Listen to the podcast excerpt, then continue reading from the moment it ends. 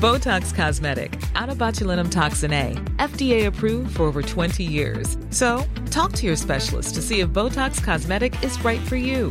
For full prescribing information, including boxed warning, visit BotoxCosmetic.com or call 877-351-0300. Remember to ask for Botox Cosmetic by name. To see for yourself and learn more, visit BotoxCosmetic.com. That's BotoxCosmetic.com.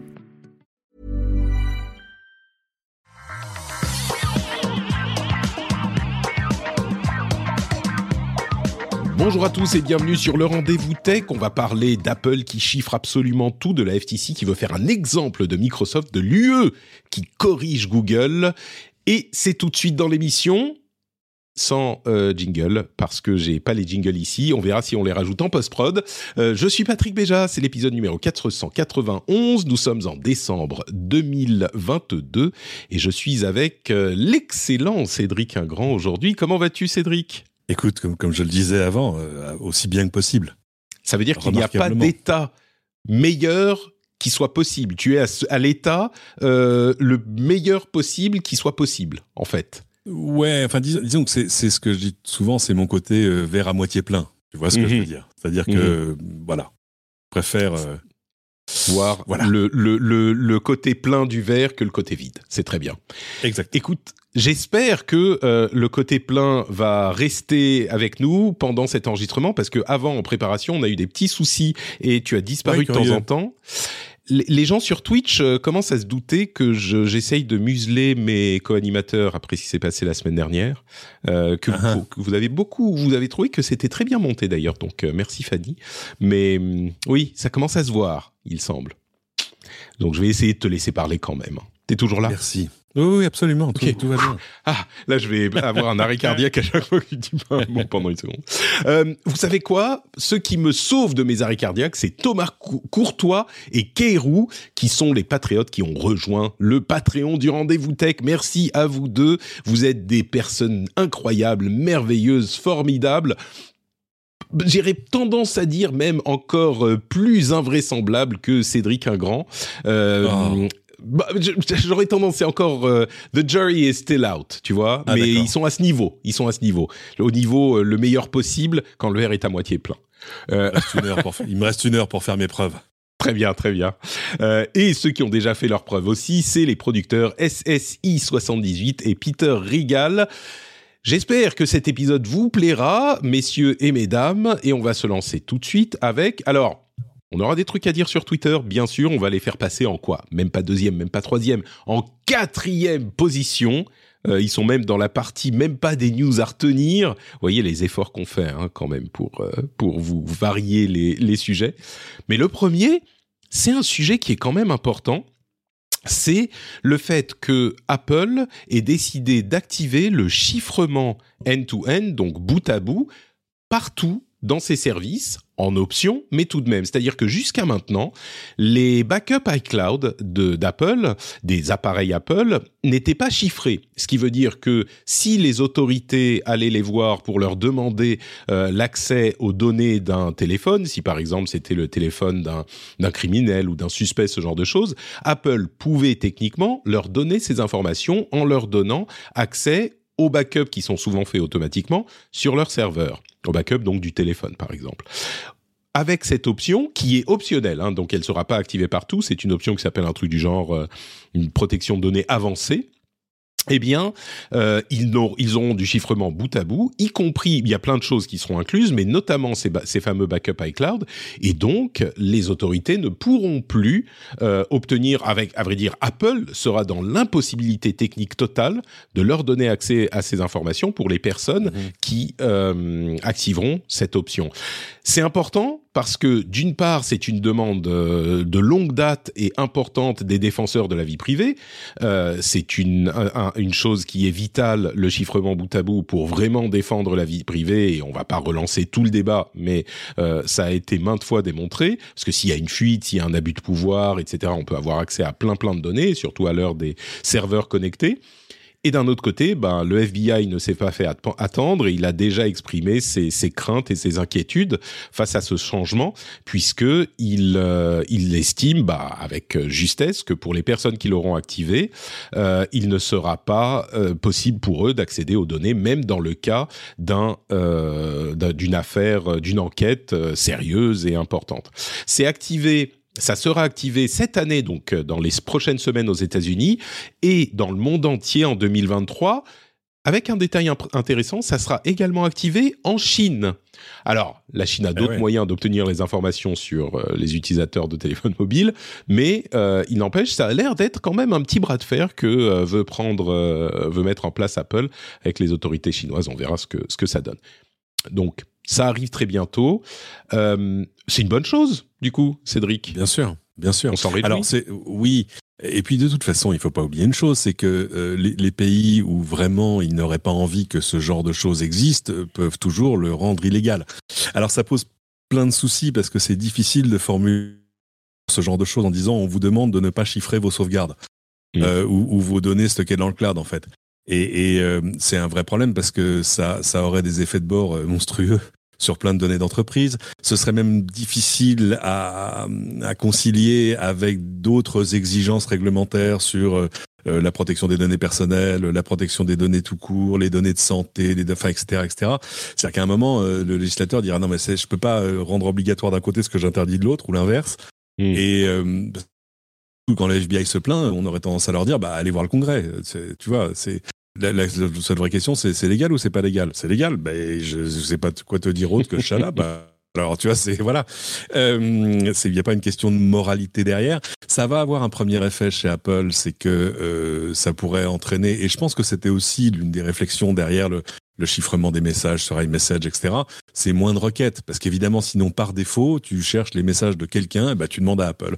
Si on te dit bah non, ils sont chiffrés, on n'y aura jamais accès, bah tu ne demandes plus à Apple tous les tous les opérateurs télécoms, par exemple, t'en parleront aisément parce que ils traitent des requêtes comme ça par wagon de presque tous les jours. Je parle même pas des requêtes d'écoute, hein, mais juste d'aller chercher des données ou même des métadonnées en disant voilà, on a un numéro de portable, on doit savoir qui il a appelé, à qui il a envoyé des messages, etc., etc.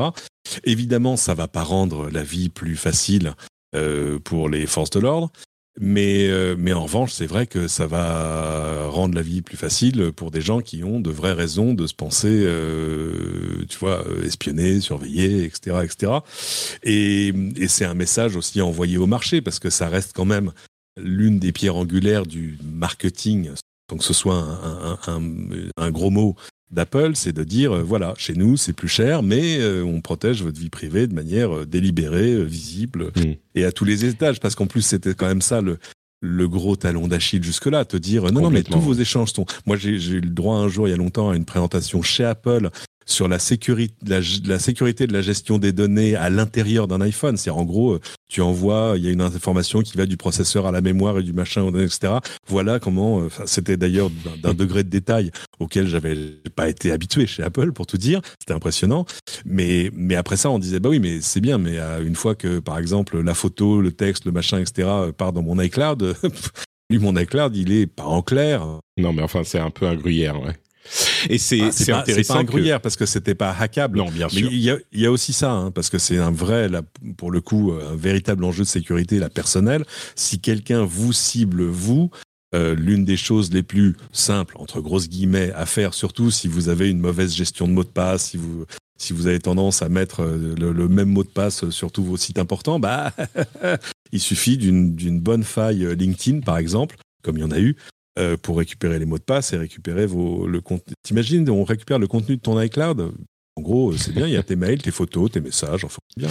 C'est ça, et, et, ils disent, alors pour la plupart des gens, l'authentification double facteur suffit pour la sécurité générale, et, et ils, passent, ils font passer ça en disant c'est pour les gens qui ont vraiment besoin d'une sécurité accrue, et c'est vrai qu'il y a des gens qui en ont besoin, et puis d'une manière générale, c'est une bonne pratique, on l'a euh, suffisamment expliqué dans l'émission, je, je le referai si certains le demandent, mais c'est une bonne pratique d'avoir du chiffrement pour la sécurité ambiante de la société et de ses citoyens. Et, évidemment, quand on prend des cas comme, euh, on va dire, ah mais regardez, dans cette enquête, on a tel criminel qui avait tel appareil euh, et on ne peut plus accéder à ces données, effectivement, c'est un vrai, véritable problème. Euh, mais d'une part, pardon, il y a d'autres moyens de mener une enquête. Hein. C'est pas uniquement par les données informatiques qui sont contenues dans un téléphone ou dans un service. Il y a d'autres moyens Bien aussi. sûr. Puis il y a des moyens de s'in- s'insérer dans ces données par d'autres biais d'enquête traditionnelles. Euh, et puis d'autre part, il y a effectivement cet effet euh, euh, général qui est important à considérer aussi. Et l'autre aspect que j'évoquerai encore en conclusion que tu as tu as évoqué également, c'est cet aspect marketing parce que c'est intéressant que ça arrive juste au moment où on commençait à se dire mais attends Apple ils font beaucoup de pubs sur l'App Store ça devient l'un- l'une de leurs sources de revenus importantes dans ce domaine euh, et puis est-ce qu'ils protègent vraiment la vie privée? Et là tout à coup ils abattent le euh, l'élément restant qui faisait que on, pouvait vraiment considérer qu'il n'était pas euh, hyper euh, solide au niveau de la sécurité parce qu'il y avait cette faille là. Donc c'est c'est je me demande s'ils l'avaient pas euh, d'une part un petit peu gardé en réserve pour le cas où, d'autre part peut-être qu'ils ont laissé du du temps passer depuis la le, le, le- la tuerie de masse de San Bernardino, enfin Ouais. où ils avaient été impliqués, etc., etc. Mais bon. Enfin, impliqué, attention. Attention Non. à ce que tu dis, ils n'avaient pas été impliqués dans la tuerie de masse. il y avait eu justement une question. euh, le FBI voulait avoir accès aux données du tireur euh, et, et Apple leur avait dit mais on peut pas vous donner l'accès au téléphone lui-même. Par contre, allez chez lui, ça va backuper le truc sur iCloud et vous pourrez, on pourra vous donner ces données-là. Et le FBI en fait avait merdé parce qu'ils avaient essayé de de euh, de débloquer le téléphone plusieurs fois visiblement et donc ils l'avaient bloqué et ça avait pas marché. Bref. Euh, donc voilà pour la question du chiffrement. Il y a aussi un petit détour à faire par euh, le véhicule électrique qui, semble-t-il, serait désormais prévu pour 2026 potentiellement, mais ils ont ajouté des éléments euh, incroyables à ce véhicule. Il aura maintenant un volant et des pédales, c'est-à-dire qu'ils abandonnent, semble-t-il, hein, ça c'est des rumeurs, mais ils abandonnent, semble-t-il, l'idée d'avoir un appareil qui soit entièrement autonome, même à cette euh, échéance lointaine. Et ça pose un petit peu la question de l'autonomie des véhicules tout court. Euh, on sait les problèmes qu'a eu Tesla avec euh, ces, ces derniers temps, Euh, mais il semblerait que d'une manière générale, dans cette industrie, bah, ça soit plus aussi certain qu'avant la- l'arrivée des véhicules autonomes. Cédric, je sais pas si je t'ai perdu. Non, non, je, je suis toujours là. M'entends-tu? Oui, tout, tout va bien. Ce C'est intéressant parce que moi, ça, cette histoire m'inquiète, pour tout dire. Euh, et je le dis à tout le monde en ce moment, euh, parce qu'il y a un précédent de, Apple se lançant à l'assaut d'un nouveau marché avec beaucoup d'ambition et finalement rien n'arrive, c'était la télé. Bon, je, je n'ose imaginer que la voiture d'Apple subisse le même destin funeste que la télé d'Apple dont on n'a jamais vu la couleur. Mais en même temps, euh, j'ai lu un très bon papier, je- ce serait bien si j'en retrouvais le lien sur toute l'histoire, bah, ça doit être le papier de Bloomberg, explique que même en interne, euh, ce gros projet Titan, qui, date pas d'hier, hein, ils sont dessus depuis 2014, si mes souvenirs sont bons, 8 ans, plus de 8 ans. Euh, ils y investissent des milliards, mais c'est pas grave parce qu'Apple des milliards ils en ont plein, donc c'est pas ça c'est pas le c'est pas le plus gros problème. Euh, mais mais avec pour l'instant des résultats qui sont pas bah d'abord un résultat qui est pas visible. On aurait dû à ce jour s'approcher d'une date de lancement. Moi, j'avais été rassuré par le fait que les fuites disaient non, non, mais en fait, eux, ils visent déjà le coup d'après, c'est-à-dire une voiture qui a ni volant ni machin, enfin une voiture vraiment autonome. Le fait qui est apparemment, parce qu'on est toujours au conditionnel, euh, une sorte de retour en arrière en disant bon, bah, on va commencer par faire une vraie voiture, euh, bon, pourquoi pas mais euh, ils, ils courent le risque euh, bah, qu'ils avaient couru sur la télévision, c'est d'arriver avec un coup de retard en fait. C'est-à-dire de sortir en 2026, parce qu'on nous parle du prix, par exemple, on nous dit non, non, mais finalement au début on avait dit 120 000 dollars. 120 000 dollars, ça te cantonne quand même à, une, à une- tu vois, à un potentiel de marché euh, limité. Alors il y a évidemment les fans qui eux euh, vendront leur maison, tout ça pour acheter parce qu'il y a pas dessus. Mais mais non, ils existent, on les connaît. Mais mais euh, 120 000, c'est un, c'est un, tu vois, c'était, euh, en gros, c'est intéressant parce que 120 000, c'était le prix de la première euh, vraie grosse Tesla, la Model S, qui était ce, Mm. cette grosse berline sportive, mais qui était, comme je dis souvent, réservée aux dentistes et aux anesthésistes. Euh, enfin, une voiture de dentiste, quoi. Et euh, arriver aujourd'hui avec une voiture à 120 000 dollars, euh, c'est compliqué. Euh, Hummer euh, a sorti une voiture qui était à 120 000 dollars. C'est intéressant parce que c'est c'est le haut du marché de la voiture, mais le haut du marché de la Mhm. voiture, bah, c'est beaucoup plus cher que le haut du marché du téléphone parce qu'on a beau Ah, s'évanouir devant le prix euh, d'un SMIC d'un d'un téléphone, bah ça reste envisageable, c'est le, le luxe accessible. Euh, Il y a plein de catégories comme ça, enfin il y a plein de, de, de produits qui sont dans le domaine du luxe accessible. On va y mettre un Uh-huh. SMIC, mais c'est possible. 120 000 dollars, euh, ça commence.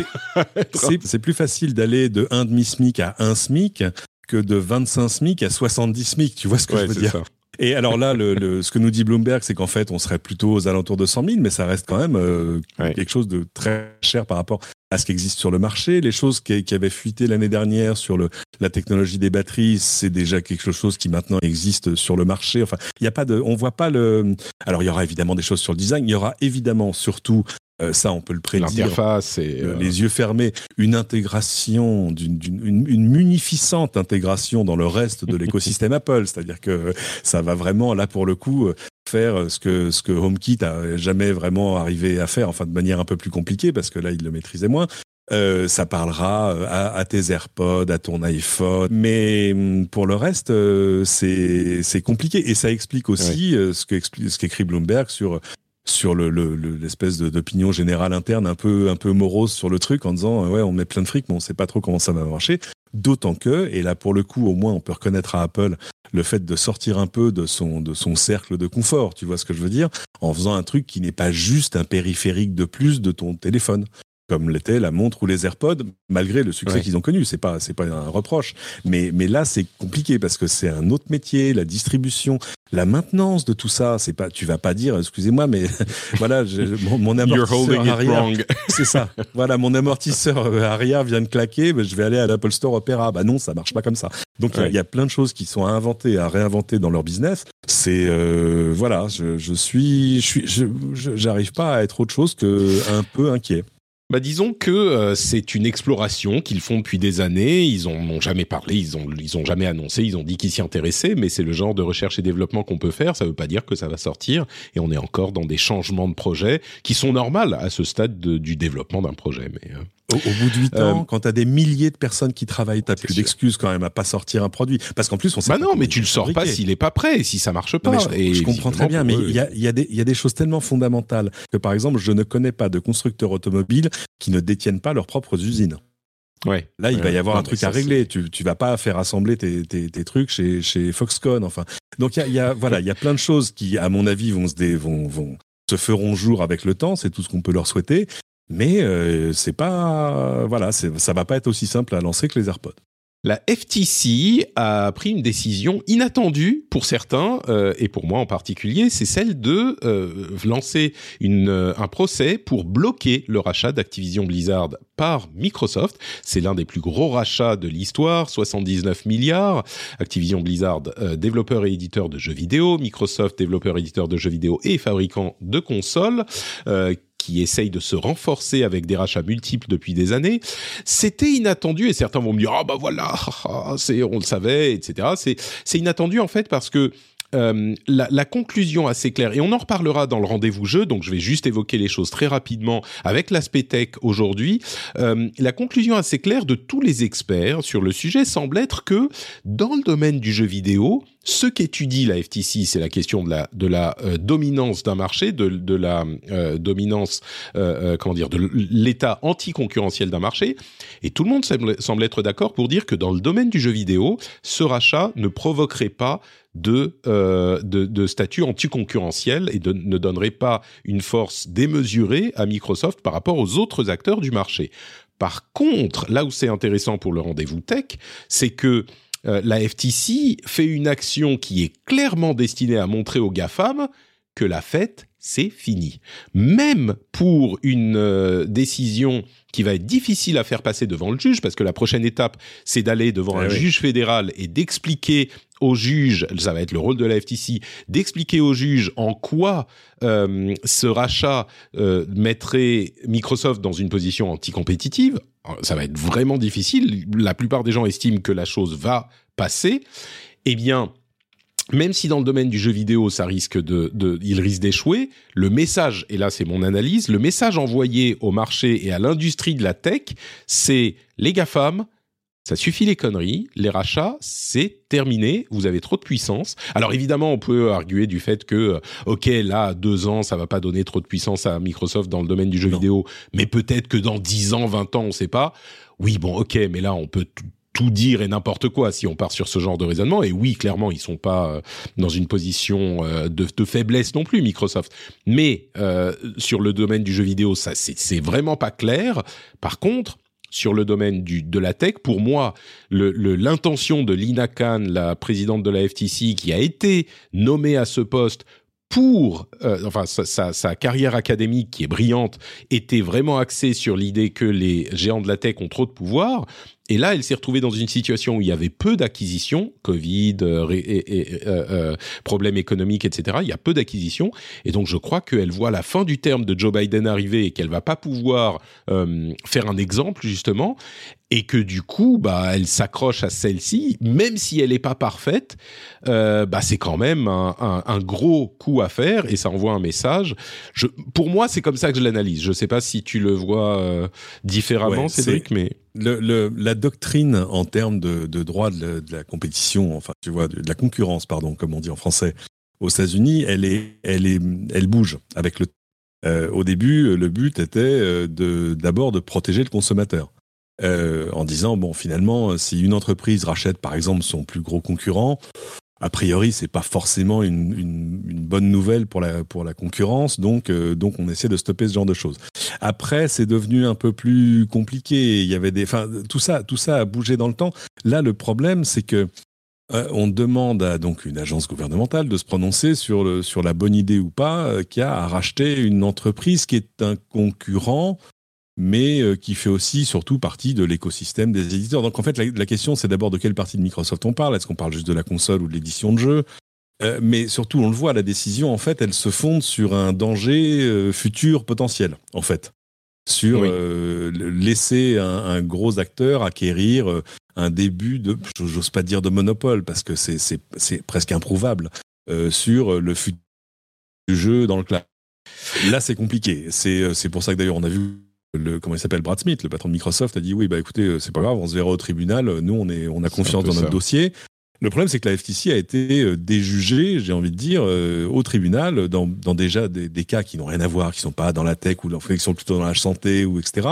En disant non là vous êtes vous pouvez arrêter le rachat d'un concurrent majeur, c'est-à-dire euh, voilà par exemple Microsoft rachète Sony, Enfin, rachète PlayStation, en gros, euh, compliqué. Euh, non, bien Microsoft sûr, là, rachète, tout à fait. Microsoft rachète un éditeur de jeux vidéo, aussi gros soit-il. Ils en ont racheté d'autres par le passé. Euh, ça n'a pas, euh, tu vois, mis ça, ça, ça a pas renversé le marché du jeu vidéo en général. Enfin, et puis définir. Non, et puis même la taille n'est pas compliqué. si grosse que. Et il y a des gens qui vont dire oui, mais regarde Instagram à l'époque quand Meta les a rachetés, on pouvait pas savoir que, euh, enfin, est-ce qu'on pouvait se douter oui. que euh, ça aurait donné la situation d'aujourd'hui avec la dominance de Meta sur euh, le, le marché des réseaux sociaux? C'est différent parce que d'une part, il y avait beaucoup moins d'acteurs. Le marché du jeu vidéo est vraiment très dynamique, et d'autre part, euh, un, Meta, enfin Facebook à l'époque, rachetait un concurrent. Euh, qui, qui, le menaçait. Là, on n'est pas du tout dans cette euh, situation. Donc, euh, on me demande dans la chat room, est-ce que tu dis, tu, tu dis qu'elle fait ça par ambition personnelle? Non, non, pas du tout. Euh, je pense que c'est ses convictions politiques et sociétales oui. profondes. Il y a aucun doute là-dessus. Et, et qu'elle, et, et je dirais même que l'opération est peut-être calculée pour dire, ok, on va perdre ce procès, pas de problème, mais le message est envoyé. On ne rigole ouais. plus maintenant. Et, et je pense qu'il peut y avoir même une, euh, une défense de cette idée. Je pense que c'est euh, euh, comment dire que c'est une euh, une euh, euh, tout à fait défendable, que c'est crédible comme euh, action de dire euh, ok on s'en fout de perdre ce procès, mais au moins le message sera clair euh, et envoyé à la à la tech. Et, et du coup, je, je, je dis pas du tout que c'est un jeu politique hypocrite ou je sais pas quoi. Enfin politique a forcément un petit peu de de, de posturing et de de comment dire de, de théâtre quoi mais mais c'est pas une juste posture. Que, c'est pas non, c'est pas une posture. Il y a une intention euh, claire derrière qui est louable à certains égards. Je dis juste que dans le domaine du jeu vidéo, malgré tous les arguments, et Dieu sait que j'en ai entendu beaucoup, euh, malgré tous les arguments, ah, oh, ils ont beaucoup de studios, il y a ceci, ça fait quand même des gros trucs, euh, Call of Duty, c'est, c'est, c'est très gros, dans le mobile, il y a King qui est très gros, etc. Oui, ok, très bien. Tout ça pris en compte, ça ne justifie pas une action. C'est parce que la FTC, son rôle, c'est pas de dire ah bah Microsoft, ils sont gros, ils vont devenir encore plus gros. C'est pas ça le, le but. Mmh. C'est pas une, une évaluation au doigt mouillé machin. L'idée c'est est-ce que ça met Microsoft dans une position anticoncurrentielle? Et franchement, il, il, y a aucun moyen d'arriver, vu l'état de l'industrie du jeu vidéo, il y a vraiment aucun moyen d'arriver à la conclusion que Microsoft est dans une euh, position anticoncurrentielle. Après, dans 10 ans, dans 15 ans, sur le cloud, avec eux, peut-être ceci, cela, peut-être, mais on pourrait argumenter de n'importe quel, euh, dans n'importe quel cas, que ça pourrait arriver à cette conclusion. Non, mais surtout que l'argumentaire de la FTC, il, est déjà sur une base, euh, enfin, euh, pour eux, l'hypothèse de départ, c'est qu'en fait, le marché du jeu vidéo sur console, c'est la PlayStation et la Xbox. On leur dit, mais eh, il y a un japonais là-bas, il s'appelle Nintendo, il fait la Switch, il en vend des, il en, il en vend par dizaines de millions.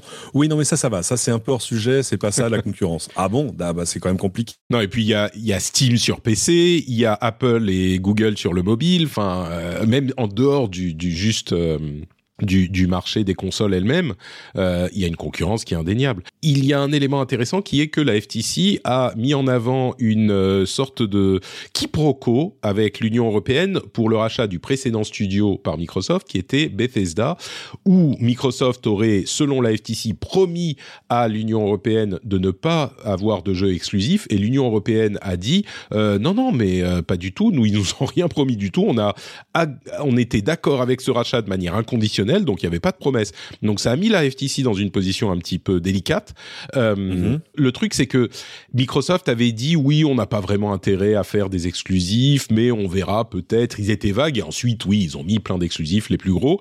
Et, et mais c'était pas un problème à ce moment-là. Je suis pas sûr que ça soit un problème aujourd'hui. Et puis surtout, le gros jeu dont tout le monde parle, Call of Duty, ils ont fait des ah contrats avec le monde entier pour dire non, mais on vous le laisse euh, sur votre plateforme pour toujours. évidemment. Et donc, bref. Le, problème de la FTC, euh, c'est que il y a des précédents en droit de la concurrence. Le, grand procès antitrust contre Microsoft à l'époque, souviens-toi, quand on disait oh, ils ont mis un navigateur internet dans leur système, c'est affreux. Évidemment, le temps que le, procès se fasse, etc., tout ça était totalement dépassé. C'est-à-dire que la question de se dire est-ce qu'il faut mettre un navigateur dans, par défaut dans le système c'était était devenu une évidence.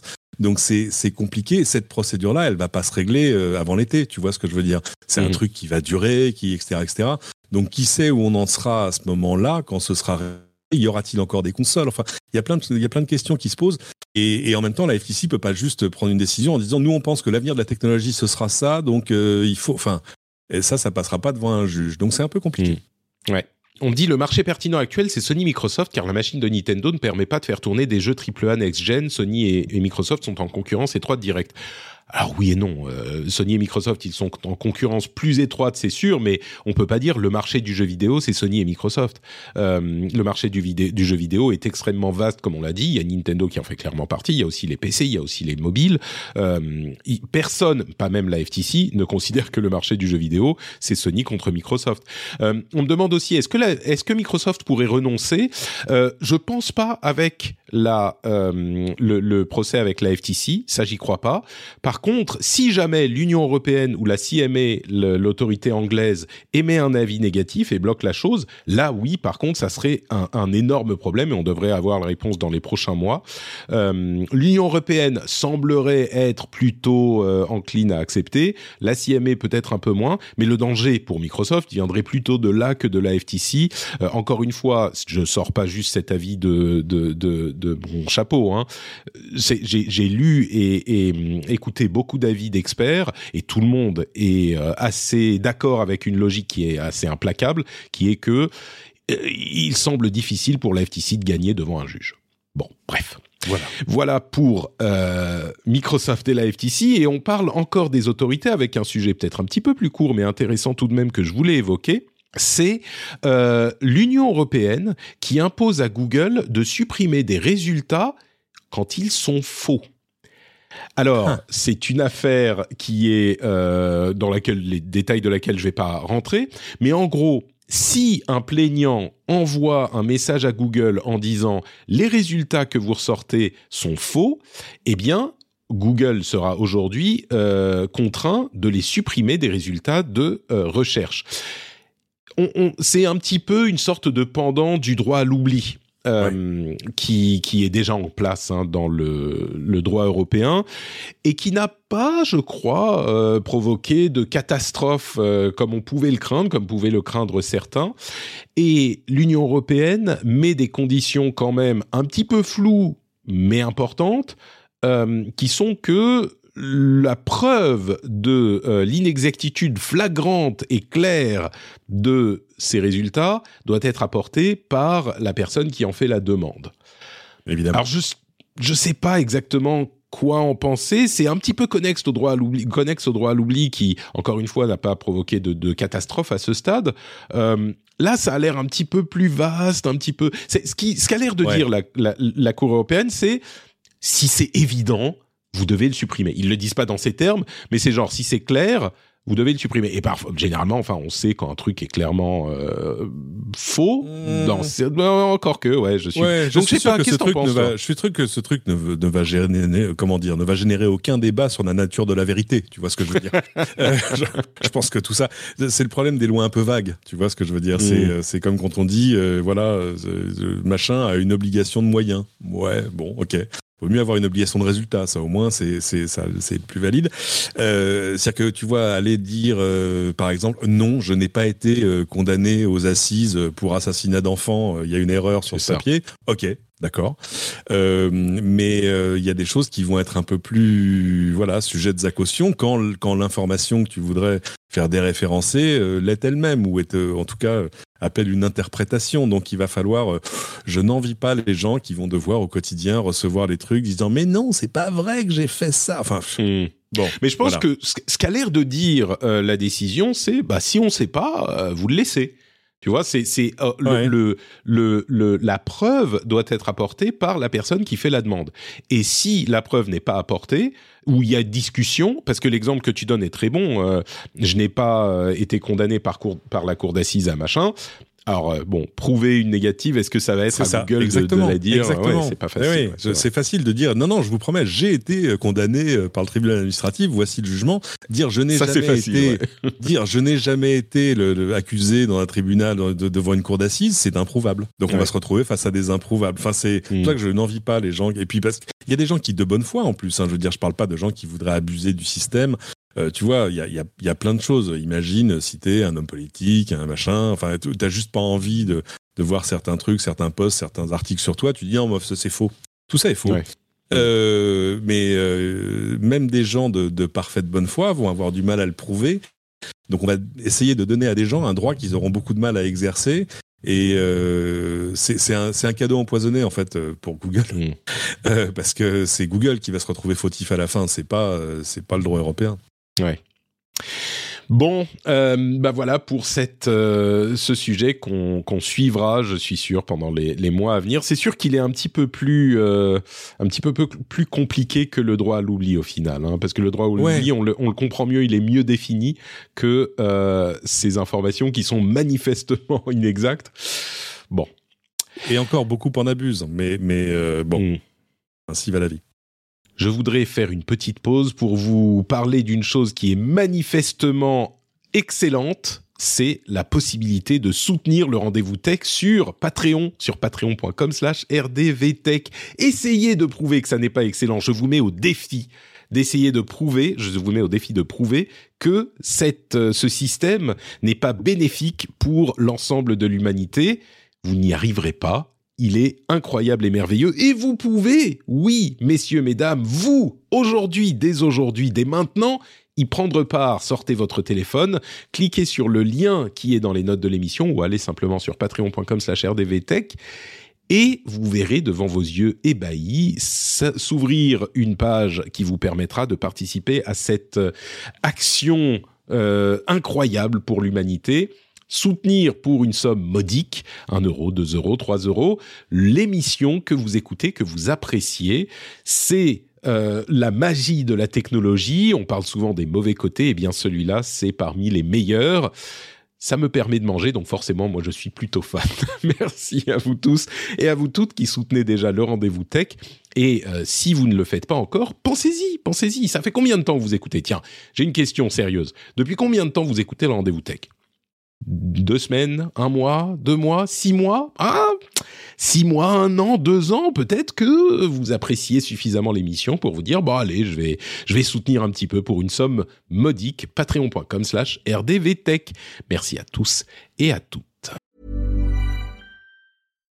The number one selling product of its kind with over 20 years of research and innovation. Botox Cosmetic, out of botulinum toxin A, is a prescription medicine used to temporarily make moderate to severe frown lines, crow's feet, and forehead lines look better in adults. Effects of Botox Cosmetic may spread hours to weeks after injection, causing serious symptoms. Alert your doctor right away as difficulty swallowing, speaking, breathing, eye problems, or muscle weakness may be a sign of a life threatening condition. Patients with these conditions before injection are at highest risk. Don't receive Botox Cosmetic if you have a skin infection. Side effects may include allergic reactions, injection site pain, headache, eyebrow and eyelid drooping, and eyelid swelling. Allergic reactions can include rash, welts, asthma symptoms, and dizziness. Tell your doctor about medical history, muscle or nerve conditions including ALS or Lou Gehrig's disease, myasthenia gravis, or Lambert-Eaton syndrome and medications, including botulinum toxins, as these may increase the risk of serious side effects. For full safety information, visit BotoxCosmetic.com or call 877-351-0300. See for yourself at BotoxCosmetic.com.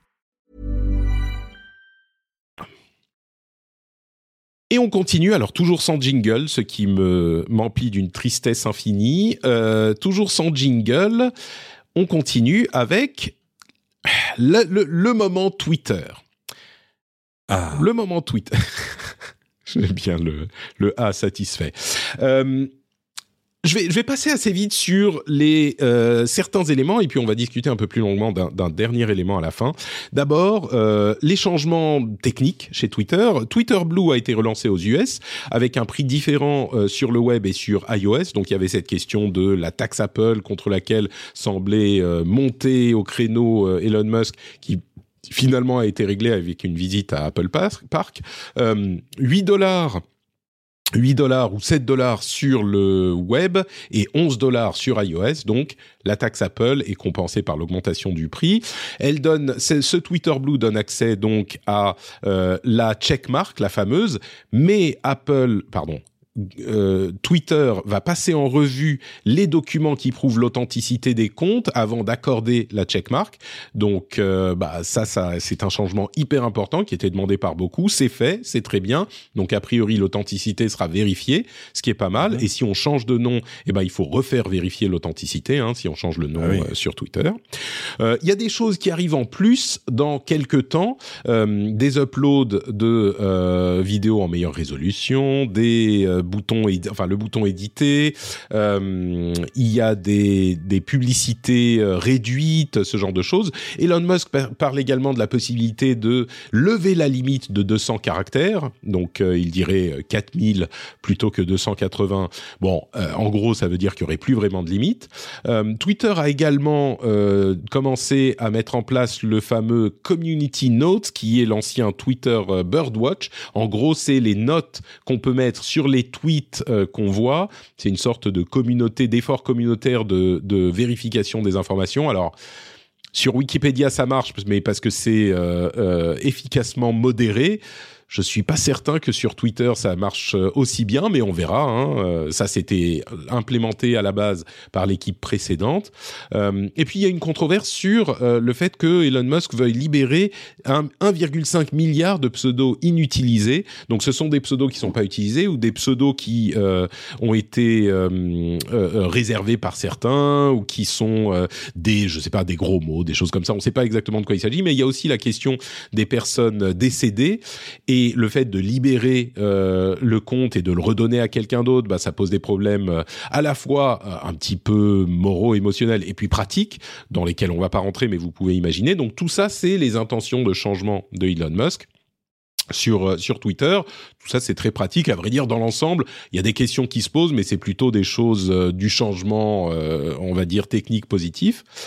Il y a des changements qui sont un petit peu mo- moins, euh, un petit peu plus inquiétants. D'une part, le Conseil de sécurité et de confiance a été euh, a été supprimé chez Twitter parce que Elon Musk estime que, alors d'une part, il la moitié avait démissionné. Là, ils avaient quasiment tous démissionné et puis Elon Musk a dit non mais ça marche pas c'est pas bon, la, la conf- le conseil qui donne ses décisions son avis sur nos décisions de modération non on n'en a pas besoin. Euh, il y a des questions qui se posent sur euh, le fait que étant donné qu'il y a plus d'une équipe qui s'occupe de la modération, eh bien les bots, euh, notamment euh, au, moment de, euh, enfin pendant les manifestations en Chine, l'activité des bots d'origine chinoise qui noient les informations a été a augmenté de manière assez dramatique. et puis il y a euh, au final le truc qui euh, qui euh, qui compte, c'est toujours cette question de publicité. On a une autre source, une autre indication sur les problèmes de publicité sur Twitter. Vous vous souvenez, hein, le, le truc, c'est que the net runs on the web runs on ads ou the, the net runs on ads même.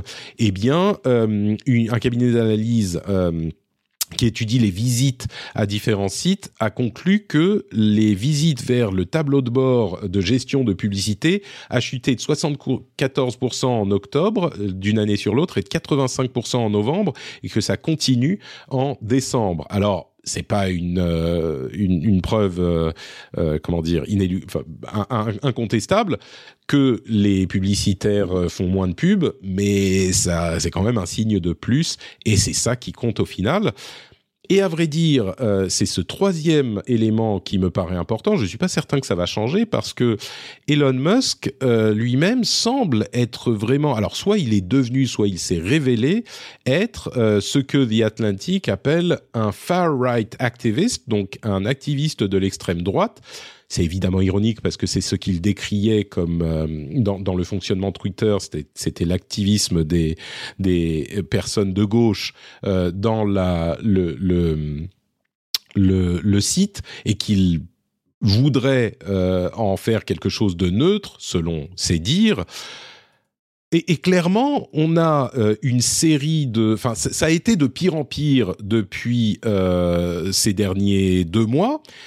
Et les derniers éléments qu'il a euh, enfin les derniers tweets qu'il a qu'il a fait sont vraiment ont vraiment sombré dans une sorte de euh, Trumpisme euh, complètement euh, débridé, avec des choses comme il y a une chose qui est vraiment choquante, c'est ce qu'il a fait avec avec Yoel Roth. Je ne sais pas si tu as tu as suivi cette histoire. Oui, oui j'ai bien lu ça. Oui. Donc Yoel Roth, qui est l'ancien responsable du Trust and Safety justement sur Twitter, qui est resté dans l'équipe pendant des semaines et qui expliquait les décisions d'Elon Musk après sa, son rachat, et qui, au final, au bout d'un mois, a dit bon bah Elon Musk semble prendre ses décisions tout seul, donc on n'a pas vraiment besoin d'une équipe euh, Trust and Safety. Mon rôle est inutile. Donc je pars, mais il n'a pas été plus antagoniste que ça de euh, Musk. Sauf que pour une raison euh, qu'on comprend mal, Elon Musk l'a pris en grippe et donc il a commencé à envoyer ses hordes de trolls euh, à sa hum, poursuite. Il a fait des choses comme euh, je, retrouve le, le tweet ici. Euh, non, je l'ai plus, mais il a ressorti la thèse de Yoel Roth d'il y a euh, une dizaine d'années dans laquelle il explique les problèmes que posent les applications comme euh, Grinder dans la communauté homosexuelle et notamment avec les mhm. personnes euh, avec les personnes euh, les, avec les enfants, les adolescents, mhm. euh, qui ont accès du coup à l'app. Et il dit c'est un vrai problème. Leur interdire l'accès à l'app, c'est pas réaliste et ça fonctionnerait pas. Et donc il faut que, c'est ce que je comprends hein, du paragraphe qu'a partagé Musk. Et donc ce qu'il dit, c'est qu'il faut que ces applications se préoccupent du problème et réussissent à euh, gérer ces, ces, questions, je crois que ce qu'il peut-être ce qu'il propose, c'est bah peut-être que s'il y a des gens qui ont moins de 18 ans, il faudrait qu'ils puissent rencontrer des gens de moins de 18 ans aussi, et pas des personnes adultes. J'ai l'impression que ce qu'il ainsi, c'est ce qu'il dit dans sa thèse. Hein, c'est un papier sérieux. Euh, mais ce que dit Elon Musk, il publie ce truc et il dit ah bah voilà, ok, je comprends maintenant c'est un pédophile. Il argumente que euh, il faut euh, que les enfants puissent rencontrer des adultes sur les apps de rencontre euh, de d'homosexuels. Ok, ok, tout s'explique. Et je, c'est du, trolling, c'est du trolling de, de, de, de, haute volée. Enfin, évidemment. Mais c'est plus que du trolling. C'est criminel. Il a le, le type Yoel Roth qui était donc, il, il a dû déménager parce qu'il est évidemment suivi par ses ordres de trolls et encore une fois la la la la droite MAGA euh, qui est dans la mouvance, enfin qui est créée par euh, Trump ne rigole pas avec ces trucs-là. On est dans des euh, théories de conspiration QAnon avec le fameux Pizzagate qui disait que les les mais tu sais, on en rigole. Euh, Oui, les- les- mais mais c'est très sérieux et euh, ça continue. Que les élites, euh, voilà, les élites euh, démocrates et euh, de, des journalistes et des stars euh, ont des cercles pédophiles qui des se- enfants. ouais, ouais, Exactement, ouais, voilà. Et c'est Ah oui. et ça peut faire rire, mais c'est véritablement une mouvance complotiste qui y croit. Et donc le fait de dire Mhm. ah bah voilà euh, Yoel Ross c'est un c'est un pédophile, tout s'explique, c'est pas innocent. De la même manière, il a fait un tweet sur euh, il a son tweet, je vais je vais vous le lire. Euh, son tweet c'est My pronouns are prosecute Fauci. Alors plusieurs choses dans ce tweet. Les pronoms, vous savez ce que c'est l'utilisation des pronoms. Hein, euh, je vais pas refaire le, le, le- la question, mais peut-être que vous savez pas ce que c'est que Fauci et pourquoi on doit faire un procès ou, ou le, le, mettre, l'envoyer au tribunal. Euh, Fauci, c'est la personne qui était responsable de la politique américaine de combat contre le Covid. Il était le président, enfin le, le gestionnaire de la de la cellule de crise euh, pendant au début de la de la crise du Covid. À un moment, euh, il a trop contredit Donald Trump qui évidemment, vous en doutez, disait des choses qui étaient euh, euh, qui étaient qui étaient fausses sur le virus et le Covid, et donc euh, Donald Trump l'a pris en grippe. Excusez-moi de la plaisanterie euh, non voulue. Il l'a pris en grippe et donc il a commencé à dire ah voilà Fauci fait n'importe quoi. Enfin Fauci c'est un type sérieux. Il était à la tête de l'institut d'immunologie. Enfin je sais plus c'est un médecin sûr. reconnu etc. Et donc, il a commencé à dire ah Fauci dit n'importe quoi, Fauci il euh, il euh, il est euh, responsable de tel et tel truc. Ils ont commencé à prendre à le prendre en grippe. Et maintenant, ce qu'ils veulent faire, ils ont inventé de nulle part une euh, culpabilité de Fauci sur, enfin comme dans ces cercles complotistes qui estiment que le virus n'existe pas ou que j'en sais rien, ce genre de truc. Et ils veulent mettre Fauci devant les tribunaux. Alors, alors que ça n'a aucun sens, c'est une théorie de conspiration, de d'acharnement l'extrême droite américaine. Et du coup, Elon Musk, en plus de euh, de- d'utiliser le, de se moquer de, de l'histoire des pronoms euh, des pronoms à utiliser, ce qui on peut en débattre, mais là c'était pas une question de, de débat, c'était une question de, euh, de, de, de, de- comment dire de d'appel du pied à ceux qui sont dans ce camp-là, et le fait de dire prosecute Fauci, c'est complètement de la droite MAGA, du QAnon, et euh, on est dans une situation qui est... euh, euh, en fait, on arrive à cette conclusion que je partage de Vie Atlantique, qui est Elon Musk, c'est un activiste d'extrême droite.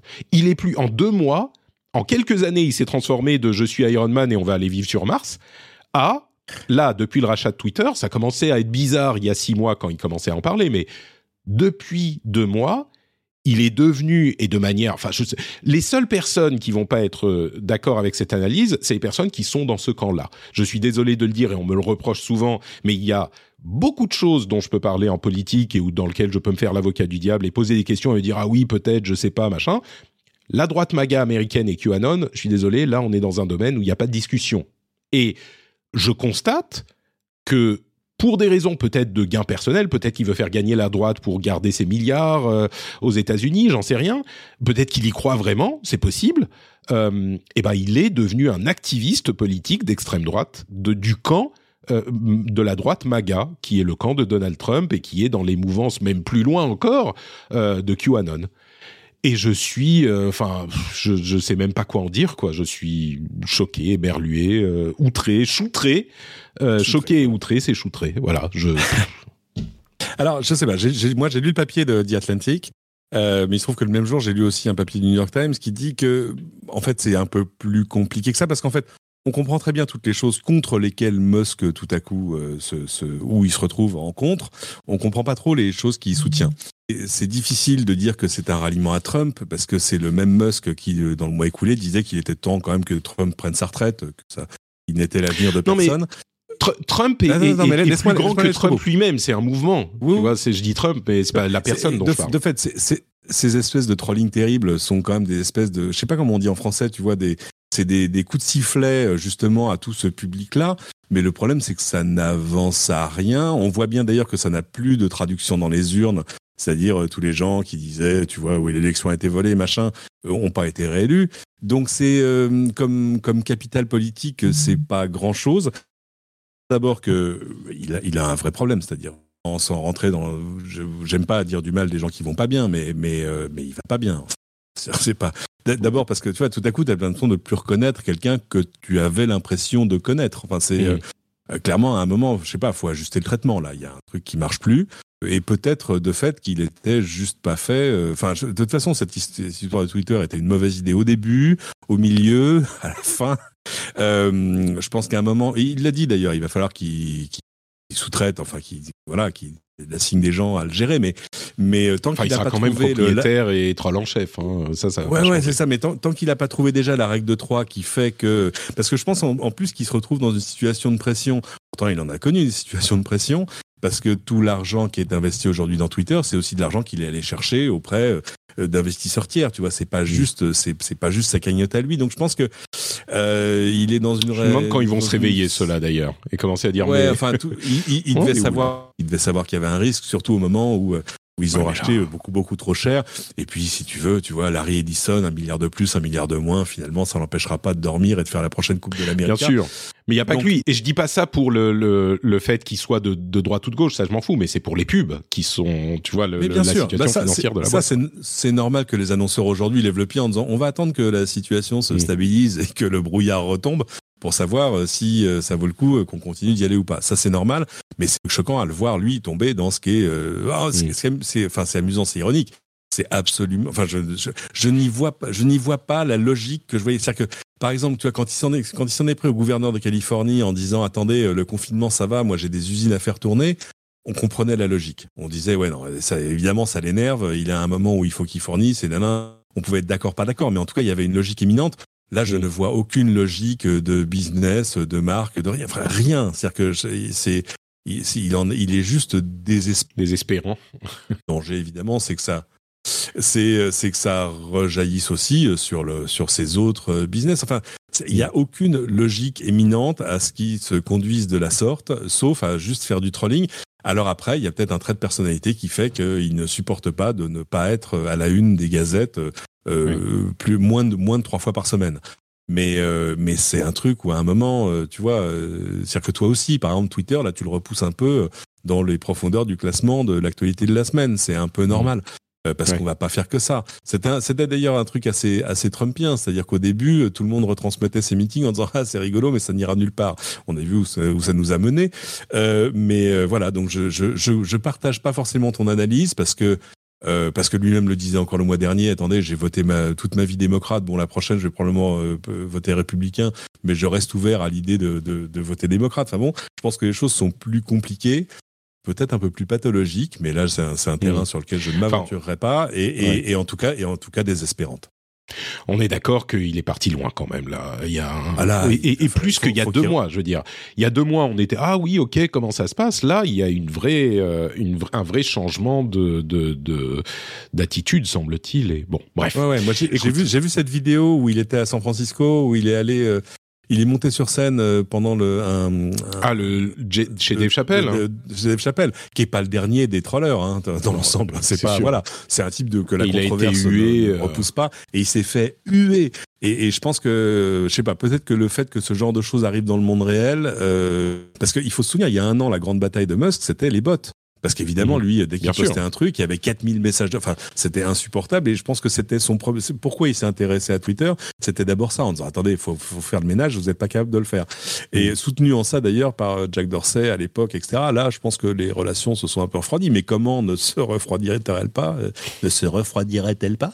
Il faut qu'il redescende. Il faut ajuster le traitement. Il faut faut qu'il prenne un grand bol d'air, euh, faut qu'il reconsidère les choses avec un peu de hauteur. Enfin, là, il est en train de se noyer. Enfin, on a l'impression de comment s'appelait ce ah le ah flûte ce, ce milliardaire américain. Souviens-toi, The Aviator, le film de Scorsese euh, avec son son immense avion euh, qui a fini seul dans une suite du Desertine à, à, Las Vegas où il faisait pipi dans des bocaux parce qu'il avait peur des germes. Enfin, euh, là, tu, tu, as peur de cette pente-là, quoi. Bon, écoute, on va le laisser de côté pour le moment et euh, on va continuer avec euh, ChatGPT qui est le sujet Ah. de la semaine dernière, duquel on a parlé pendant des, des, des, des, des- de longues dizaines de minutes, peut-être Ah, 40 bah ou 50 minutes, et ça valait la peine. Euh, alors, ça continue à défrayer la chronique. hein. Il y a deux ou trois choses intéressantes euh, qui m'ont marqué. À vrai dire, une chose plus que les autres, c'est euh, le, une, un article euh, sur Google, euh, un article de Alex Kantrovitz, euh, sur le fait que, bah, en fait, Lambda, l'équivalent chez Google, c'est à Mhm. peu près aussi bien, ça marche à peu près aussi bien, mais ils ne l'utilisent pas pour différentes raisons. L'une d'entre elles, c'est que bah, Lambda, ils ont peur, Google, de ce que ça pourrait faire à leur image, une sorte de robot omniscient qui euh, réussit à répondre à toutes vos questions. Bah, si ça vient de ChatGPT, euh, ils sont, on trouve ça marrant. Si ça vient de Google, on est peut-être un petit peu inquiet. Souvenez-vous, hein, Ouais. Lambda, c'est celui dont un des chercheurs avait estimé qu'il était conscient. Euh, donc c'est de Mhm. celui-là dont on parle et on était déjà surpris des résultats que donnaient les, les conversations. Et l'autre élément qui est hyper intéressant, c'est que bah, c'est très difficile à monétiser un truc comme ça. Oui, ça peut être le prochain Google, mais si tu as une réponse qui est entre guillemets la bonne réponse, et ben comment tu fais pour euh, ajouter de la pub à ça? C'est plus compliqué. C'est pas impossible, mais c'est plus compliqué. Puis il y a une dernière chose qui m'a euh, marqué, c'est euh, le fait que des experts ont commencé à tirer pas la sonnette d'alarme, mais enfin à prévenir, à dire que faut faire gaffe avec ces trucs. C'est un des éléments qu'on évoquait euh, la semaine dernière. Faut faire gaffe parce que euh, si jamais on se fie trop aux réponses de ces euh, intelligences artificielles, eh ben on peut déformer la vision qu'on a de la réalité. Euh, ça ne correspond pas forcément à quelque chose de juste et on n'a pas de vérification. Donc il faut faire gaffe à ça parce que ça peut créer une sorte d'hallucination collective sur ce qu'est la, la réalité si on leur fait euh, trop confiance, on va dire. Ben oui. Non, non, c'est pas. euh, c'est, c'est. Moi, je suis confondu parce qu'évidemment, je, je lise. Euh, Tu l'utilises, oui, tout le monde l'utilise en ce moment. Ouais, ouais, tout le monde. On essaye plein de choses. Moi, j'ai essayé des trucs qui fonctionnent, mais comme une lettre à la poste. Je, je plaisantais avec euh, quelqu'un qui est mon député, euh, enfin au moins à moitié, parce que c'est le député des Côtes d'Armor. Euh, où habite ma maman euh, et qui c'est, euh, Eric Botorel qui est le qui est en plus quelqu'un qui est très au fait des choses du numérique et du reste et on rigolait sur Twitter en disant mais moi je lui disais regarde mais mais quand même c'est génial t'imagines pour écrire ton petit discours euh, pour l'inauguration de la coopérative agricole et je l'ai fait et le truc m'a écrit un discours magnifique sur euh, l'importance de l'agriculture les agriculteurs tu sais que j'ai fait dans l'after show la semaine dernière, j'ai fait mon discours d'investiture à la présidence de la République en 2027. voilà. Euh, avec les, les, les, deux principes du patrixme, euh, qui sont le, la justesse mène à la justice et le fait qu'il est important de se faire l'avocat du diable de temps en temps, et ben il m'a sorti un truc. Alors le discours d'investiture normal, mais il a sorti un truc qui était bon, c'était un petit peu, tu vois, t'étales la confiture, c'est de la surface, mais mais ça tenait la route sur la justesse à la justice. Il a fait deux petits chapitres, mais bien ça sûr tenait complètement la route. Moi, pour le dernier épisode des Doigts dans la prise qui va être publié demain, là, euh, je lui ai fait écrire l'intro. Et Mhm. il l'a fait, je lui ai dit, et vraiment, je lui ai dit, écris-moi trois paragraphes d'intro pour un podcast sur la voiture électrique, sur l'actualité de la voiture électrique qui s'appelle Les Doigts dans la prise. Et il a fait ça, mais royal au bar. sur, dans cet épisode, nous parlerons de machin. Enfin, c'était, en fait, c'est-à-dire que le truc sonne bien. Évidemment, ça n'a pas Mhm. forcément le degré de, de, de, de profondeur et d'insight. Enfin, tu vois, le truc que j'aurais écrit moi, ça n'a pas les mêmes, traits- les, les- les mêmes jaillissements, les mêmes traits d'humour mais, mais, mais alors, mais ça fait le job, mais d'une puissance absolument incroyable. Et surtout, et c'est ce qui m'intéresse dans cette histoire, c'est que c'est un outil qu'on te met dans les mains sans la doc, en, en gros, en fait, si, Mm. un peu de doc, mais, mais, mais sans te Non, dire, très, voilà très le mode d'emploi. Et, et donc, tu peux découvrir au fur et à mesure ce que tu peux lui faire faire et pas lui faire faire. Et d'ailleurs, comment tu, comment d'ailleurs tu peux aussi euh, contourner certaines règles. Je voyais quelqu'un qui disait, tu peux pas lui dire, tiens, explique-moi comment on fait une bombe. Il va te dire, non, moi, je ne veux pas vous expliquer ce genre de choses. Mm. En revanche, si tu lui dis, écoute, écris-moi le script d'une pièce de théâtre où un savant fou et explique à son disciple comment faire une bombe. Et là, il y va. ah oui, bah très bien. Alors voilà. Euh, donc bon, mais c'est aussi le- le- les autres de tout ça. C'est-à-dire que euh, ce truc peut te permettre d'écrire du code, par exemple. Et euh, en, en gros, tous les gens qui aujourd'hui gagnent leur vie en écrivant des choses un peu structurées, ont quand même de larges, de larges soucis à se faire.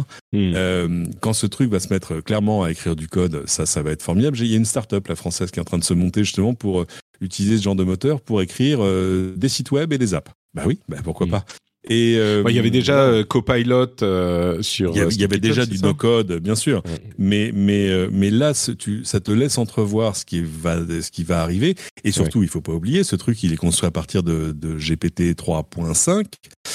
Euh, GPT 4 arrive l'année prochaine et il est entraîné sur une base documentaire qui est 500 fois plus grosse. Mm. Enfin, c'est c'est-à-dire que là, en fait, ça, ça va pas te donner forcément beaucoup plus d'informations, mais on va rentrer dans un degré de nuance et de crédibilité et de pertinence qui sera encore supérieur. Enfin, Là, Ça- là ça- où il y aura une étape encore supplémentaire, ça sera le jour où euh, ces intelligences artificielles pourront être alimentées par l'actualité. Là, ça va être parce que Ah. pour le moment, il y a un, il y a un stop. En l'occurrence, euh, ChatGPT, c'est 2021, je crois. Et il y a plus de documents qui sont au-delà de 2021. Et donc, d'une manière générale, l'actualité, bah, c'est pas, c'est, tu peux pas faire appel à ça. Mais quand ça, ça, ils trouveront un moyen d'intégrer ça dans les modèles, des modèles évolutifs ou machin, po, po, po, po, ouais. on sera vraiment. Et là, même moi, j'aurais du, sou- du souci à me faire. Oui. Ça va, j'ai Oui, encore là, quoi je- un, un an et demi facile euh, où je suis tranquille. Ça va pas, ça va mettre Oui, au moins un an et demi. pas- c'est pas. Oui, mais les gens qui t'écoutent, t'écoutent aussi pour toi, Patrick. Tu vois, c'est pas juste parce que parce que sûr, sinon c'est pour il y a- ça C'est pas. faut développer. Sinon, ils vont, ils vont- Si c'était juste pour de l'info brute, ils iraient sur TechMeme. Tu vois ce que je veux dire C'est pas, c'est pas le but. Le but, c'est le commentaire. C'est pas que l'info brute. Euh, c'est pour ça qu'on ne- on on n'est pas juste tous abonnés au fil de l'AFP. C'est parce qu'on veut aussi d'autres choses. Donc, je pense que non, ça va. Tu as encore quelques années devant toi. À un moment, ce sera intéressant de les faire dialoguer, dialoguer entre elles. Mais ça, c'est un exercice qu'on Non, à et faire puis, au moins tu une vois, il y a les trucs dans le style, fais un truc dans le style de machin. Alors, il peut pas encore euh, Ah, lire les si, transcriptions moi, des podcasts, euh, mais quand ça sera Eh. possible, tu vois, dans le style de Patrick, avec quelques moqueries euh, euh, qui tombent euh, à côté et euh, des, des, tu vois, des, des appels à l'avocat du diable, euh, et ben il pourra Ouais, le faire lui-même. Et puis on aura une autre, une voix artificielle qui pourra le lire. Euh, voilà, ça sera, ça sera réglé. Et, et parce ça, que dans le le- style de truc, c'est un, c'est un problème qu'on a beaucoup, notamment pour les générateurs d'images. Euh, tu dis fais tel machin dans le style de truc et ça te sort le style de l'artiste, qui sont pas forcément des artistes euh, genre des, des grands peintres connus et morts depuis longtemps qui vont pas en souffrir, mais des artistes qui travaillent aujourd'hui Sûr. euh, et qui du coup, euh, bon, enfin on en avait déjà parlé. à Ah. Écoute, moi, je, je lui ai fait, je lui ai fait écrire, euh, je lui ai fait écrire une chanson euh, dans chanson au, au texte sombre dans le style de Dépêche Mode à propos de Peppa Mm. Pig. Et ben, ça marchait super. C'était- remarquable. Il y avait tous les mots clés de toutes les chansons de Dépêche Mode que j'ai écoutées depuis 40 ans. Et, et, euh, et vraiment, et tout. Alors c'est drôle parce que tout à coup, Peppa Pig devenait un personnage qui avait les faces cachées. Enfin, c'était, mais c'était absolument irrésistible. Et surtout, non mais, mais surtout, il l'a fait en une seconde. C'est-à-dire genre Bah oui. oui. voilà. Tu sais, tu Et sais à quoi ça me fait penser? Ça me fait Uh-huh. penser à ce moment magique. Euh, moi, j'habitais au Japon et avec ma copine de l'époque, c'était en 2000, euh, peut-être 2001, quelque chose comme ça. Euh, on s'était mis sur, je sais plus lequel c'était à l'époque, Napster, Emule, un truc comme ça, et on téléchargeait de la musique. Et on, on a, c'était la première fois qu'on avait eu accès à un truc que les, dont les gens ne se rendent pas compte de l'importance s'ils sont nés après les années euh, 90. C'était l'accès à toute la musique possible. Et on avait passé une soirée entière à juste Oh, ah ouais ça Ah oui. si on écoutait ça tu vois on pouvait euh, juste télécharger un truc et et c'était une magie que, qui aujourd'hui est devenue complètement commune, mais c'était une magie complètement folle et qui nous a émerveillés d'une manière que j'ai pas eu aussi fortement euh, depuis. Et là, c'est un petit peu la même chose. C'est tellement facile et tellement drôle et ça ça, ça- en fait, de la même manière que notre nos envies de musique diverses étaient étaient débloquées, parce que il faut bien se rendre compte. Avant, c'était pas, c'était- il y avait juste aucun moyen d'avoir accès à toute la musique que tu voulais. Ça, ça n'était juste pas possible. Bien sûr. Et là, ça débloque l'imagination de, de- En fait, tout ce que tu veux imaginer, tu peux en voir un résultat immédiatement. Et c'est le même genre de, de fascination et d'émerveillement, je trouve. Euh, Bien sûr. bref. Ah non, non, c'est c'est, euh, pour, pour avoir moi aussi connu l'avant, euh, bah, ça n'a rien à Mm. voir. Fanny dit gentiment jamais une IA ne pourra imaginer l'humour de Patrick. Euh, il faut avouer que c'est sombrer dans à de tels niveaux de de, de lamentable, c'est difficile même pour une intelligence artificielle. Il faut, Euh, attendre, il faut attendre GPT-5. c'est ça, au moins, au moins. Allez, quelques news rapides. Euh, dans le style, on s'inspire de trucs qui existent ailleurs et on implémente des fonctionnalités partout. Amazon va, euh, enfin, est en train de mettre, euh, de, publier sur son app Inspire, qui est en fait un TikTok-like pour les photos de produits. Je trouve ça malin. Hein, dans l'app Amazon, c'est aux États-Unis uniquement à ce stade. Il y a une sorte de TikTok-like qui vous fait voir différents produits. C'est marrant comme ce type de concept, comme les stories et ce genre de choses, peut être utilisé partout. Et euh, à côté de ça, Microsoft implémente une sorte de Discord dans Teams. Donc euh, Discord, c'est l'autre euh, type de, réseau qui est extrêmement populaire en ce moment. Et bah ils s'implémentent dans Teams. Là, euh, ils sont en train de le faire. Donc comme quoi on peut, on, la, copie c'est euh, c'est c'est la copie c'est maintenant. Une chose que j'ai trouvé encore plus intéressante, c'est l'outil qu'a développé The Washington Post, son une sorte de CRM, de euh, Content euh, Management, qui s'appelle Arc. Oui. Et qui est un outil de publication qu'ils sont en train de penser à, euh, à, à, à spin-offer, donc à, à utiliser, filialiser, à, filialiser. C'est comme ça qu'on dit. C'est ça, euh, à filialiser et euh, donc de, de c'est une société qui, qui serait créée en, en, excroissance du Washington Post, qui est un site de presse. Hein. Et, et c'est vraiment intéressant de voir de quelle manière ils se sont investis dans des, des outils euh, qu'on n'aurait pas imaginé, qui ensuite deviennent possiblement des business externes. Euh, je trouve ça assez, assez intéressant. C'est un business, alors je, je, c'est 200 millions qu'ils euh, qu'ils projettent en 2027. Ils ont déjà, euh, je sais plus, ils ont ils font entre 20 et 50 millions, je crois, un truc comme ça. Euh, rien qu'avec cet outil qu'ils licencient à d'autres euh, d'autres sociétés. Et, ouais, et comme ça quoi, a de l'avenir. Hein. Ça a de l'avenir. Hein. Moi, pour avoir travaillé avec plusieurs back-office différents de grandes entreprises de médias, euh, tu as le choix. Soit tu as des choses toutes neuves, mais c'est compliqué parce que c'est un, peu, un peu comme l'informatique bancaire. C'est-à-dire que tout ouais. le système repose dessus, donc tous pas y toucher, surtout s'il faut que tu publies tout le temps. Il faut, il faut pas que tu euh, tu vois, te dire, bon, écoutez, on, on ferme pendant trois jours. Bah non, ça marche pas comme ça. Donc c'est très compliqué. Et puis en plus, ton outil maison est souvent, euh, tu vois, le truc que tu as fait développer ou fait développer il y a 10 ans, 15 ans, 20 ans, ouais. que seuls les locaux peuvent comprendre, tu vois. Avec mais si, mais tu fais Shift Control B. Ah d'accord, mais c'est marqué nulle part. Mais tout le monde le sait. voilà. Et euh, donc, euh, donc arriver à faire un outil assez intéressant, puissant et, et, et ergonomique pour, pour le proposer à l'extérieur, avec en plus, c'est la preuve du fait que déjà ça tourne en interne chez eux, donc c'est que ça tourne. Mmh. Euh, c'est euh, non, c'est pas mal. Et puis ça crée du vrai nouveau business. Non, je trouve ça très bien. C'est intéressant de voir la manière dont un site de presse euh, a, a, cherché à faire d'autres choses que son activité euh, de, de cœur enfin de cœur, le cœur de son activité. Free euh, ne, a été condamné par la CNIL parce qu'il gardait des mots de passe en clair quand vous créez un, quand vous créez un compte, euh, bah, il vous envoyait votre mot de passe en clair par courrier et donc il le gardait en clair dans une base de données. Je suis assez éberlué de voir ça. Euh, ah ouais, mais c'est alors il n'y a pas que ça, hein, il y a plusieurs pratiques euh, de sécurité qui sont critiquées mais ce genre de truc, tu laisses un mot de passe en clair, je... Enfin bon, bref, c'est genre, euh, tu mets des post-it sur ton ordinateur, quoi. Ouais, je pense que... Geek, c'est censé être... Euh, free, c'est censé être geek, quoi. Ouais, regrettable oversight, tu vois, genre, oups, oui, on a... Qu'est-ce que... Qui a, qui a fait ça?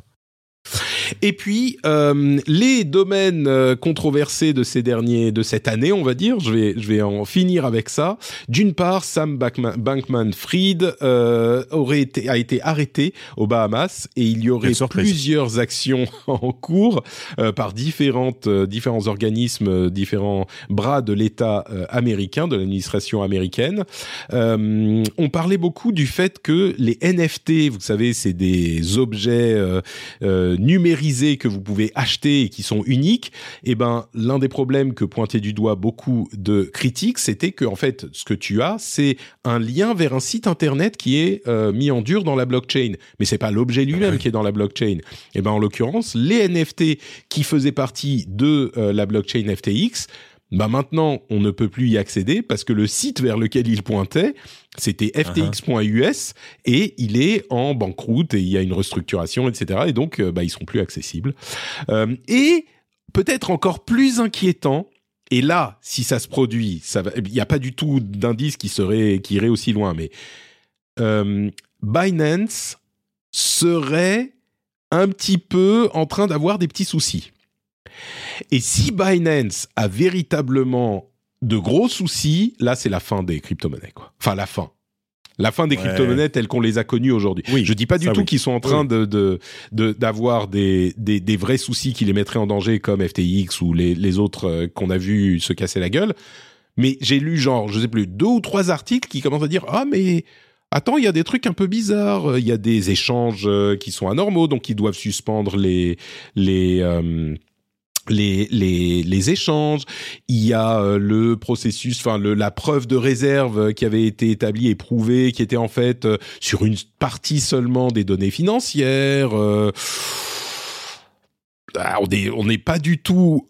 Binance était censé être super solide et je pense que j'imagine que je sais pas, c'est peut-être super solide. Mais là, quand j'ai vu ces deux trois articles, un, tu te dis ah ouais bon il y a, ok. Deux, Mhm. tu te dis ah tiens c'est le deuxième que je vois cette semaine.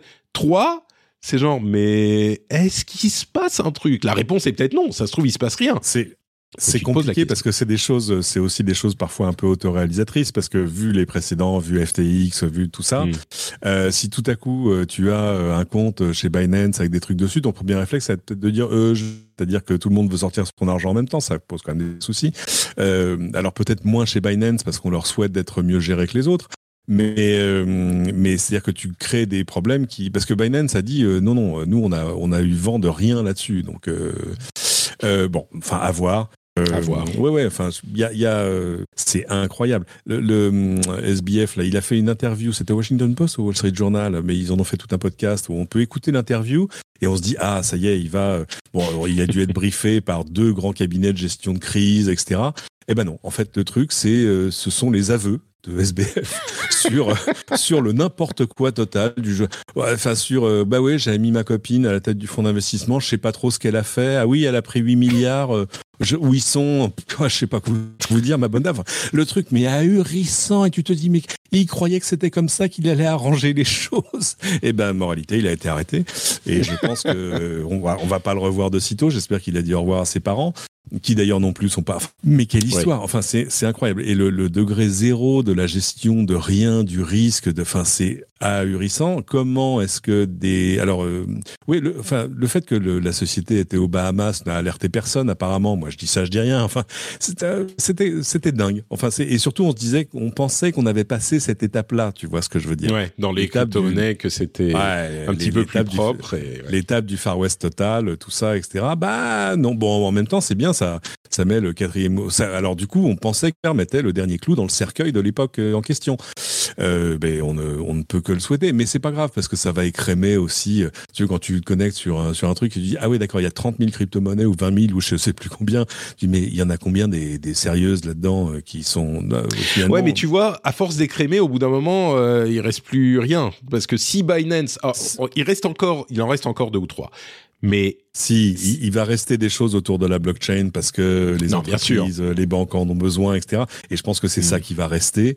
Euh, il restera peut-être des monnaies d'usage. euh, non, mais la euh, technologie reste intéressante. Mais voilà, mais c'est oui. ça. C'est tout le toute la mousse. Là, ça va démousser. Tu vois ce que je veux dire mais je sais pas si, tu sais, c'est comme de la, c'est comme quand tu fais de la recherche fondamentale en maths. Tu trouves des trucs hyper intéressants sur des modèles mathématiques euh, quand tu travailles sur, je sais pas, de la physique, de la physique quantique, ce genre de choses. Tu trouves des trucs hyper intéressants. Euh, mais qui sont juste des trucs intéressants mathématiquement. En pratique, ça n'a aucune Ouais. utilité, aucune application. Et certes, la blockchain, les crypto-monnaies, c'est hyper intéressant. Est-ce que ça a une application? Peut-être pas. Et en l'occurrence, Ah, mais ça, ça en a euh, déjà. Non, non, mais ça en a déjà. C'est Mm. pas le, là, il n'y a pas de. Mais alors, des applications euh, pour le grand public. Enfin, c'est ça. D'abord, Ouais. il faut faire le tri de toutes ces choses où on vous dit ah la blockchain va tout changer. Et tu dis oui, mais ça, ça marche très bien comme ça et euh, ça pose pas les mêmes de- problèmes de. Enfin, Ouais. tu vois. Là, ça, il y a des choses qui là, de- du coup, vont être probablement mises de côté à un moment. Euh, Il y a des choses que la blockchain fait que d'autres technologies ne permettent pas de faire, surtout pour des histoires d'interconnexion entre des machins. Enfin, je te la fais rapidement. Euh, pour des histoires d'échange. Enfin, tu vois, quand tu, quand tu vois qu'aujourd'hui, il faut encore X jours pour faire un virement quand c'est hors d'Europe, ça coûte une fortune, tu passes par trois intermédiaires, tu comprends pas le truc. Bon, bref. D'ailleurs, ce sont ces gens-là qui s'intéressent de plus, de plus près à la chose. Euh, donc, il y a plein de choses de back-office, j'ai envie de dire, qui ont un Mm. intérêt éminent à, à utiliser des technologies autour de la blockchain. Après, euh, te dire, euh, c'est ça qui va remplacer l'euro demain, euh, bah, les banques centrales avancent et elles avancent doucement, avec beaucoup de prudence, parce que ce sont des banques centrales, on va pas trop en demander. Enfin, elles vont pas mettre le feu à ce qui existait jusque-là, c'est pas leur rôle. Euh, mais là aussi, euh, tout ça va, va arriver et converger et tout ça. Enfin, je suis pas, je suis pas inquiet. Maintenant, de fait, d'ici là, il y a plein de tokens qui seront oubliés comme l'écume des jours et c'est peut-être pas plus mal comme ça. Oui, et puis les, les, les tokens, c'est une chose, mais moi, quand je, là, ce qui me, la, la prochaine étape, c'est vraiment Binance, quoi. Si, s'il y a un truc qui se passe avec Binance, c'est, c'est les, les plateformes d'échange dans leur ensemble qui vont être euh, reléguées, tu vois, pour les, les, les euh, utilisateurs euh, normaux. Euh, là, on est, on est dans une situation, enfin bon, bref, je veux pas être le, comment dire, the harbinger of doom pour Binance. Voilà. Euh, et puis, puisqu'on parle de ces choses-là, euh, Snapchat a euh, créé un partenariat avec Adidas pour faire des Bitmoji Fashion Drop. Alors, c'est quoi les Bitmoji Fashion Drop? Vous savez, les Bitmoji, c'est des avatars qu'on utilise sur Snapchat et ils peuvent euh, désormais avoir des vêtements Adidas qui étaient exclusifs euh, qu'on pouvait télécharger pendant euh, une journée et qu'on peut ensuite acheter avec des snap tokens machin mais c'est marrant parce que c'est un petit peu des sortes de NFT, mais qui n'utilisent pas les NFT. Donc, tu vois, c'est des objets virtuels qui sont juste implémentés sans NFT. Ça marche très très bien. Euh, mais évidemment, ils sont pas uniques. Hein. Il n'y a pas d'unicité dans le truc. C'est juste que chacun peut les télécharger et les, les, avoir. Et puis WhatsApp a mis en place ses avatars sur, euh, enfin les avatars de Meta qui étaient déjà sur Facebook et Instagram sur WhatsApp. Donc euh, l'écosystème continue dans cette euh, direction. Ah. Euh, bon, je ne sais pas si c'est vraiment du NFT, mais je le mentionnais parce que c'est un petit peu, ça ressemble un peu des avatars. C'est à moitié le métavers, à moitié les NFT. Il doit bien y avoir un petit peu de blockchain là-dedans aussi, mais peut-être pas. Et voilà pour notre épisode du rendez-vous tech. Quel plaisir de l'avoir partagé avec vous et avec toi, Cédric, même si tu as été un petit ah. peu coupé de temps en temps. Le plaisir, lui, était intact. Censure. et oui, les, les, choses que vous n'avez pas entendues, vous savez pas ce qu'il disait. Ça se trouve, il disait des trucs bah qui ne plaisaient pas, tout simplement. C'est possible. C'était là, là, que je trollais. Voilà. C'est ça. J'ai un bouton, j'ai un bouton qui fait, il s'appelle mute. Voilà, il est très pratique. Voilà. Euh, Si les auditeurs veulent avoir ton euh, tes diatribes sans aucune euh, interruption, où est-ce qu'ils peuvent aller? Dis-nous tout. Sans filtre aucun euh, sur Cédric sur Twitter et puis je vous recommande. du coup, je vais me presser pour le mettre en ligne le prochain épisode des doigts dans la prise euh, où on parle entre autres de quoi on parle? Ah si, on parle de, de l'hydrogène petit ange parti trop tôt. Ah oui, complètement parti, c'est fini l'hydrogène Non, non, non, c'est non, c'est pas parti, mais mais c'est que tout le monde, enfin tout le monde, tous les gens qui n'ont pas envie de passer à l'électrique, et là je parle pas forcément des conducteurs, mais des fabricants de machin, etc. Te disent non, mais euh, le mieux c'est d'attendre l'hydrogène. Souvent d'ailleurs sans avoir fait de règle de 3 sur euh, comment ça marche, combien ça coûte, est-ce que c'est un intérêt pour pour la planète et le reste. Et, et, en fait, j'ai un extrait extraordinaire de la patronne du, euh, de la R&D de, de l'air liquide qui vend de l'hydrogène, hein, qui dit ah non pour la voiture personnelle ça n'a aucun intérêt. Ah. Donc, euh, donc voilà. Mais, mais ce n'est, ce n'est qu'un petit bout de l'épisode que je vous, dont je vous recommande évidemment l'écoute. Les doigts dans la prise, dont l'épisode sera publié dans la journée, c'est vite, vite par Cédric. Pour ma part, c'est Note Patrick sur Twitter, Facebook, Instagram, etc. Vous savez que vous pouvez me retrouver partout et en particulier sur notepatrick.com pour tous les liens. Le Discord où on s'amuse bien, on est entre amis euh, et on discute de sujets sérieux parfois aussi. Il y a aussi le Twitch où vous pouvez nous suivre tous les mardis midi et les jeudis midi pour le rendez-vous jeu. Euh, quoi d'autre? Il y a également le YouTube où vous pouvez euh, avoir le replay des euh, vidéos si vous les avez ratées euh, tous ces liens sont sur notepatrick.com ou tout simplement dans vos notes euh, de l'émission. Et il y a aussi Patrick, euh, non, Patreon. Ça, commence presque pareil. Patreon, c'est pas Patrick, Pat Patricon, non, patreon.com slash rdvtech pour soutenir l'émission. Patreon.com slash rdvtech, vous le savez, si vous appréciez ce qu'on fait, euh, vous pouvez aller la soutenir, cette émission, et avoir des bonus totalement incroyables, euh, comme par exemple les timecodes, les émissions sans pub, surtout les émissions sans pub, et plein d'autres petites choses. Allez y jeter un coup d'œil, je suis sûr que ça vous plaira. Ça va être tout pour cet épisode. Je vous remercie de nous avoir écoutés et on se donne rendez-vous dans une semaine pour un nouvel épisode. Ciao ciao